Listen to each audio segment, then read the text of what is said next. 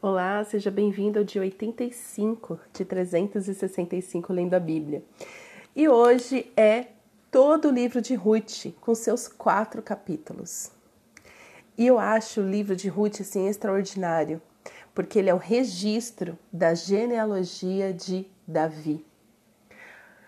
E Deus, em sua infinita misericórdia, né, em sua infinita bondade, ele permite que uma mulher moabita, viúva, é, seja avó, uma pessoa que, quem não conhece a história do rei Davi? E assim Ruth entra para a genealogia não só de Davi, mas para a genealogia de Cristo. Então a palavra no livro de Ruth que eu quero te falar hoje é sobre o Deus que faz nova todas as coisas. Aqui, nesses quatro capítulos, é, a Bíblia é totalmente rica, né? De um versículo você tira tanta coisa, apenas um versículo. E imagina de um livro, de uma história, né? Então começa contando a história sobre um homem de Belém de Judá, junto com a sua esposa, que foi morar por um tempo na terra de Moabe, de Moabe, este homem se chamava Elimeleque e sua mulher se chamava Noemi. Os filhos se chamavam Malom, eram efrateus de Belém de Judá. Foram à terra de Moabe e ficaram ali. Algum tempo depois, Elimeleque, o marido de Noemi, morreu e ela ficou sozinha com os dois filhos. Estes casaram com mulheres moabitas. O nome de uma delas era órfã, o nome de outra era Ruth. E ficaram ali quase dez anos. Depois morreram também Malom e Quilion, os dois filhos de Noemi, e assim ela ficou sozinha, sem os dois filhos e sem o marido. Então, diante dessa tragédia, ela sem o marido, sem os filhos, somente com as noras, Noemi decide voltar para sua casa, para sua terra, para sua parentela. Porque agora, além de viúva, ela perdeu os filhos. Então, assim, imagina a tristeza de Noemi. E neste momento em que ela vai, decide voltar para casa, ela também abençoa as suas noras, falando assim: olha, vocês não precisam ir comigo, vocês podem voltar para os seus pais também, porque elas também eram viúvas. E ali com uma bênção realmente desprendida, Noemi fala assim: Olha, vocês podem voltar para sua parentela, não tem problema.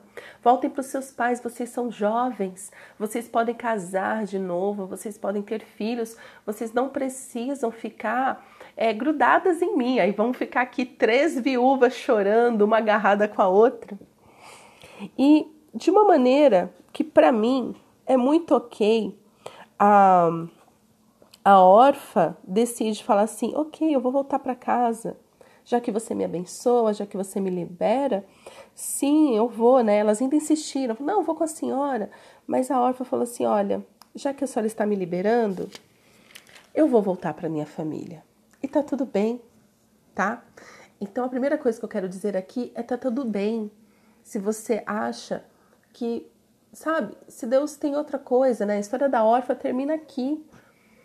Mas ela foi com a bênção da sua sogra, ela não foi com raiva, ela não foi com birra, pelo contrário, ela queria ir, ela tinha se disposto a ir. Mas Noemi abriu o leque e falou assim: não, vocês não precisam, tá tudo bem, a minha amargura é grande. E a órfã decidiu. E tá tudo bem, gente, tá tudo bem. Que tem gente que fica demonizando a órfã, fala, ai, a órfã perdeu a benção, que não foi junto. Deixa a órfã em paz. a órfã fez o que deveria ter sido feito.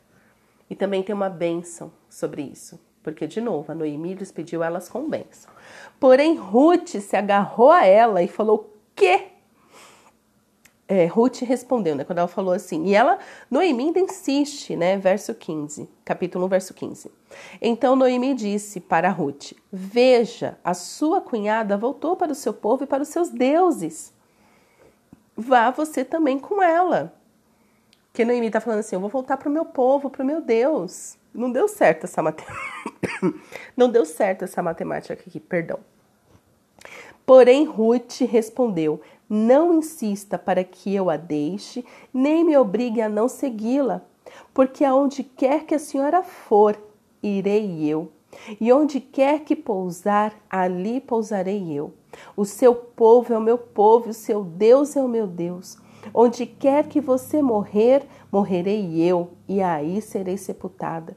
Que o Senhor, e aqui está em letra maiúscula, então ela está se referindo ao Deus de Israel. Então, toda vez, né, aqui nessa tradução bíblica, que Senhor aparece em letras maiúsculas, eles estão se referindo a Yahvé, Jeová, Javé, o Deus de Israel, o Todo-Poderoso, o grande eu sou. Então ela fala assim: que o Senhor me castigue, se outra coisa que não seja a morte me separar de você. Então Ruth, ela já estava com o coração completamente com, é, convertido a este Deus. Aqui não fala sobre a conversão dela, como que ela conheceu este Deus, mas aqui ela conhecia. Porque ela pegou, ela falou assim: Eu quero ir para esse povo. O seu Deus será o meu Deus, o seu povo será o meu povo. E ela estava disposta a cumprir todos os ritos que lhe cabiam. E assim ela foi com Noemi para a cidade de Belém. E a coisa mais linda, quando está escrito no capítulo 2, no verso 11, é que ela vai lá, né, e ela vai procurar comida, assim. Ruth era uma pessoa muito ativa, disposta, e ela vai, né, para Belém e ela vai trabalhar lá nos campos, nas fazendas. Trabalhar assim, ela vai lá recolher, porque assim, lembra na lei de Moisés que tinha leis específicas sobre colheita, que tinha que deixar ali para as viúvas e os órfãos se alimentarem, também os escravos, os pobres? Pois é, é isso que Ruth vai fazer. Seguindo a lei de Moisés, ela vai então ali para um campo que tem colheita, ela vai lá trabalhar para pegar também mantimento para, para si e para sua sogra. E ali o dono do campo, que é Boaz, porque Deus é assim que Deus faz as coisas, que era um parente, o resgatador, no capítulo 2, é, fala sobre a lei apanhar espigas, mas Boaz, que é o dono do, com, do campo, no, cap, é, no, capítulo 2, verso 11, diz: é, Não, vou falar um pouquinho antes. Um, desde o verso 8. Então Boaz disse a Ruth: Escute, minha filha, você não precisa ir colher em outro campo, nem se afastar daqui. Fique aqui com as minhas servas, fique atenta ao campo onde forem colher e vá atrás delas. Eu dei ordem aos servos para que não toquem em você. Quando você ficar com sede, vá até as vasilhas e beba da água que os servos tiraram. Então Ruth se inclinou, encostando o rosto no chão, disse a Boaz: Por que o Senhor está me favorecendo e se importa comigo se eu sou uma estrangeira? Verso 11: Boaz respondeu: Já me contaram tudo o que você fez pela sua sogra, depois que você perdeu o marido. Sei que você deixou pai, mãe e a terra onde nasceu e veio para um povo que antes disso você não conhecia. O Senhor lhe pague pelo bem que você fez, que você receba uma grande recompensa do Senhor, Deus de Israel, sob cujas asas você veio buscar refúgio. Não sabemos muito mais sobre Ruth, mas uma coisa é certa: ela foi procurar refúgio no lugar certo. Ela foi procurar refúgio no Senhor, no meio do povo dele, fazendo o que muitas aqui talvez não fariam dentro do povo de Israel, uma estrangeira, uma estrangeira que se converteu completamente ao Senhor, de coração, de dedicação, e ela e ela se entregou completamente. E é sobre isso. É sobre um Deus que faz nova todas as coisas. Nós podemos confiar nele. Nós podemos procurar refúgio no Senhor, porque ele faz nova todas as coisas. Ela encontrou favor, ela não saiu esnobando, ela só fez o que ela deveria ter feito. Ela só fez o que ela poderia fazer. E com isso, ela obteve o favor. A fama dela se espalhou pela cidade. Não porque ela saiu falando, mas simplesmente porque ela fez acontecer. Não ficou murmurando, não ficou reclamando. Ela cuidou da sogra como ela prometeu e foi trabalhar. E aqui no verso, no capítulo 3, tem a questão de como que eles se casam, como que ela vai atrás e fala, olha, você é meu resgatador, porque em tudo ela obedecia a Noemi. Noemi falou assim, olha, você vai lá agora falar para Boaz que ele é um parente nosso distante, então ele pode nos resgatar por causa de terras, enfim, por causa das leis lá mosaicas. Então, por ser um parente, ele poderia resgatar as terras, herança e tudo mais, né? Entre a questão aí de homem e mulher. Mas a questão é que porque Ruth decidiu se dedicar ao Senhor, dedique, se dedicou a fazer Deus, o Deus de Israel, o seu Deus, o povo de Israel, o seu povo, e cuidar da sua sogra, que para mim, nesse contexto, foi a pessoa mais amada por Deus, que cuidou dela o tempo todo, inclusive na sua viuvez. É, este Deus tão maravilhoso, porque ela fez isso Deus se revelou a ela de uma maneira extraordinária. Então ela se casa com Boaz e tem um filho. Então, aqui no final do capítulo 4, no verso 18, nós lemos: E estas são as gerações de Pérez. Pérez gerou Esron. Esron gerou Arão. Rão gerou Aminadab. Aminadab gerou Nasson. Nasson gerou Salmão. Salmão gerou Boaz. Boaz gerou Obed, e Obed gerou Jessé, e Jessé gerou Davi. E assim Ruth entra na genealogia de Jesus, porque ela obedeceu, porque ela se converteu completamente, porque ela buscou refúgio no Deus de Israel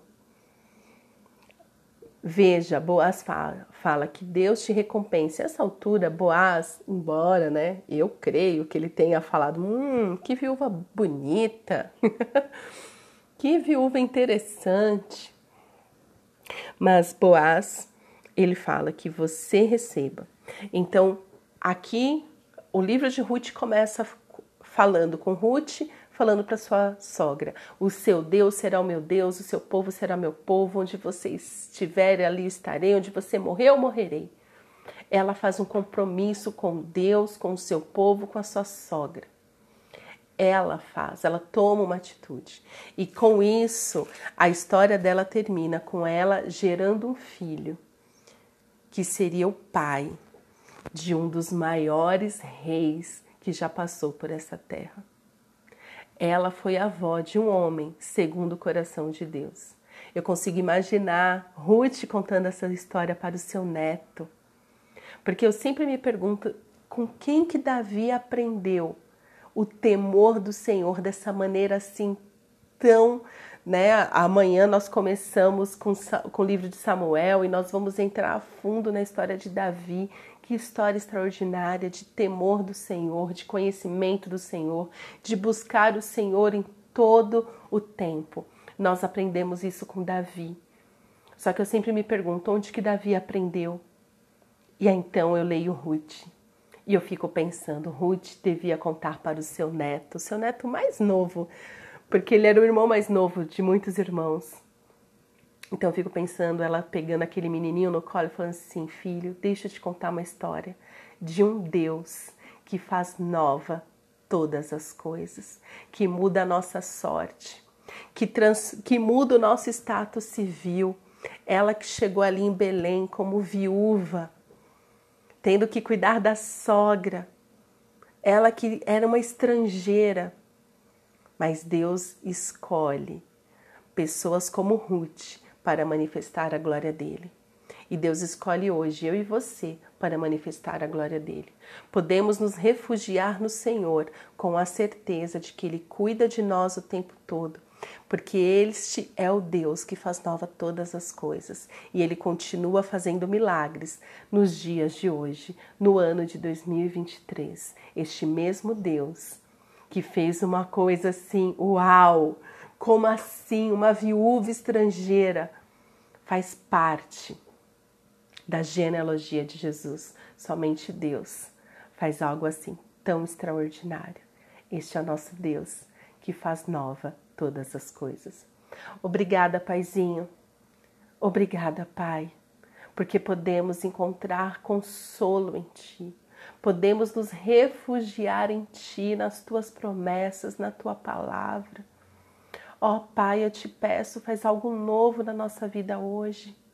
Transforma, Senhor, o nosso choro em riso. Transforma, Senhor, a nossa viuvez num novo casamento. Abre, Senhor, a madre, gera filhos no nosso ventre, filhos tementes ao Senhor. Abençoa-nos, Senhor, que o seu nome, Pai, seja glorificado nas nossas vidas. É o que eu te peço, Paizinho, em nome de Jesus. Amém.